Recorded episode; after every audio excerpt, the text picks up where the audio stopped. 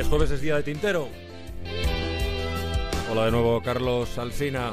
Buenos días otra vez, Juan Ramón. El nombre, el nombre, su nombre no se parece mucho ni al tuyo ni al mío. Se llama Empazzo.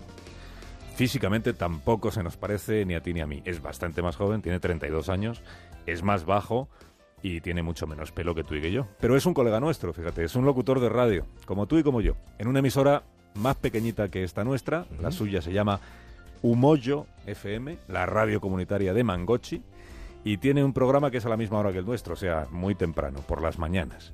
Te diré que antes era incluso más temprano que ahora, madrugaba más en Pazzo, porque antes empezaba a las 6 de la mañana, con sus comentarios, con sus discos, sobre todo pone música. Hace unos meses él pidió permiso para madrugar menos, quien pudiera, y le dieron permiso, y en lugar de a las 6 ahora empieza a las 8 de la mañana. No es porque él quiera dormir más, es porque él quiere seguir estando vivo.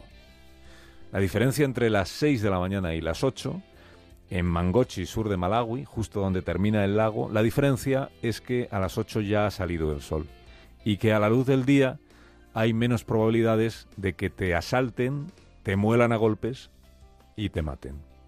En Pacho no solo ha cambiado de horario, también cambió de casa el año pasado, un día que aparecieron por allí unos tipos merodeando con aspecto bastante sospechoso. Desde entonces no sale a la calle sin alguien que le acompañe, sin alguien que sea más oscuro que él, negro como él, pero de piel más oscura. Porque él se sabe amenazado, no por su trabajo de locutor, no por los discos que pone, que es verdad que no a todo el mundo le gustan. Él se sabe amenazado por el color de su piel, y de sus ojos, y de su pelo. Es un negro en un país de negros, que es Malawi, África del Sur, entre Zambia y Mozambique, solo que es un negro sin melanina. Piel clara, ojos azules, pelo muy rubio. Es un negro albino, que como los otros negros albinos de su país no han elegido serlo, el albinismo se hereda, está en los genes. Y es un negro albino que como los otros negros albinos de su país, tiene una probabilidad más alta de morir violentamente que sus compatriotas, porque se ha extendido en Malawi la caza del albino y se ha extendido por dos razones, la ignorancia y la impunidad. Y también porque pasar inadvertidos a los albinos de piel clara en una sociedad de piel oscura le resulta imposible. Amnistía Internacional publicó este martes un trabajo de 50 páginas, en cuya portada aparece una fotografía de dos chavales, uno oscuro, el otro claro, cogidos de la mano y con este título, No somos animales para ser cazados o vendidos. Dentro aparecen unos cuantos testimonios. El de Ismael, por ejemplo, Ismael Rashid, es un adolescente. La gente me dice a la cara, cuenta, la gente me dice a la cara que me van a vender. Un hombre me dijo, por ti dan 10.000 dólares. Y sentí como si acabara de colgarme una etiqueta con el precio. Sofía, la madre de Ismael, aparece en la página siguiente. Ella dice, he aprendido muchas cosas que quisiera compartir con otras madres de niños albinos. La principal, que hace falta mucho coraje para sacarlos adelante, porque en ocasiones sientes la tentación de abandonar a tu hijo para librarte del acoso. El capítulo más amplio de este informe se titula Ataques, secuestros y asesinatos de personas albinas. Y ahí es donde se cuenta la historia de la familia Mokoshoni. La madre se llama Edna, tiene 26 años, ha dado a luz dos veces. De la última nació el pequeño de los hermanos, que tiene siete añitos. De la primera nacieron gemelos, Dos recién nacidos, claritos, claritos, sin melanina, que en diciembre cumplieron nueve años.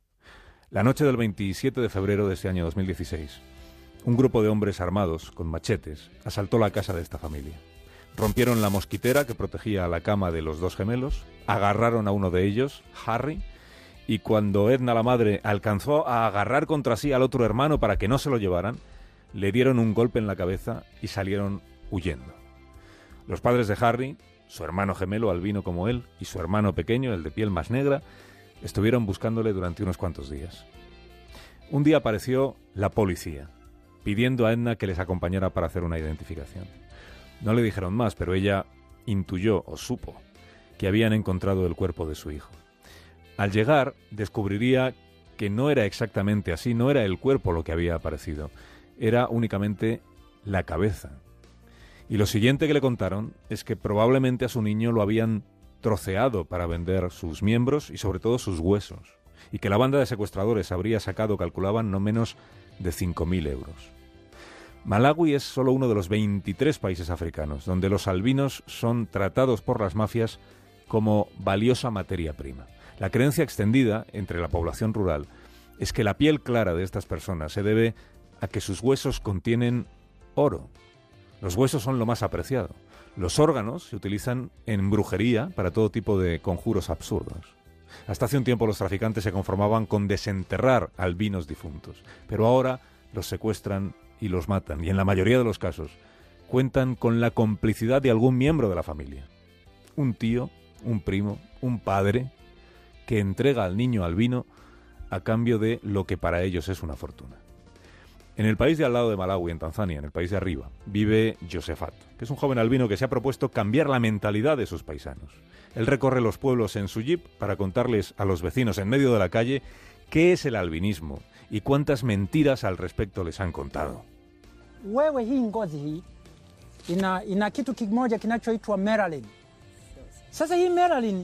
Inasababisha mpaka focus Él les dice vuestra piel tiene una cosa que se llama melanina. La melanina ayuda, por ejemplo, a fijar la vista. Si tu cuerpo no la tiene, eso te afecta a los ojos. Les dice, ¿me, me entendéis? ¿Veis mis ojos? eh? Y sé que algunos No, creéis eh. que estoy parpadeando a propósito, que uge. los cierro con intención.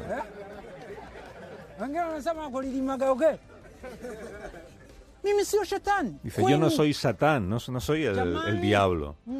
Por favor, no nos matéis. A un amigo mío, cuenta. Josefat, a un amigo mío lo trocearon como si fuera una patata. Un corte, otro corte. otro corte. Porque a vosotros os han dicho que si me cortáis los dedos, mañana amaneceréis con los bolsillos llenos de dinero, porque mis huesos tienen oro. Y él les dice, eso es mentira. Es una campaña que está realizando, es una campaña muy modesta, un hombre solo, fíjate, hablando a la gente en los pueblos, pero es el primer paso. Josefat se siente satisfecho, dice, si consigue que una sola de esas personas que le escuchan entienda que ser albino no significa ser un animal para ser cazado o vendido, como dice el título del informe de Amnistía Internacional. Te dije que en la portada de ese informe aparece una imagen de dos críos, negros los dos, uno albino, el otro no, cogidos de la mano. Lo que no te dije es que ellos son los hermanos Mokoshoni, el pequeño, que es tan oscuro como su padre y su madre, y el albino, el gemelo de Harry, que es aquel chavalito al que secuestraron en febrero y del que su madre, Edna, solo pudo recuperar y enterrar la cabeza.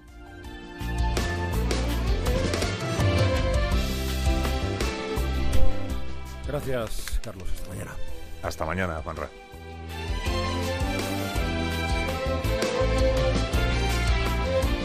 Más de uno. Juan Ramón Lucas y Carlos Alsina.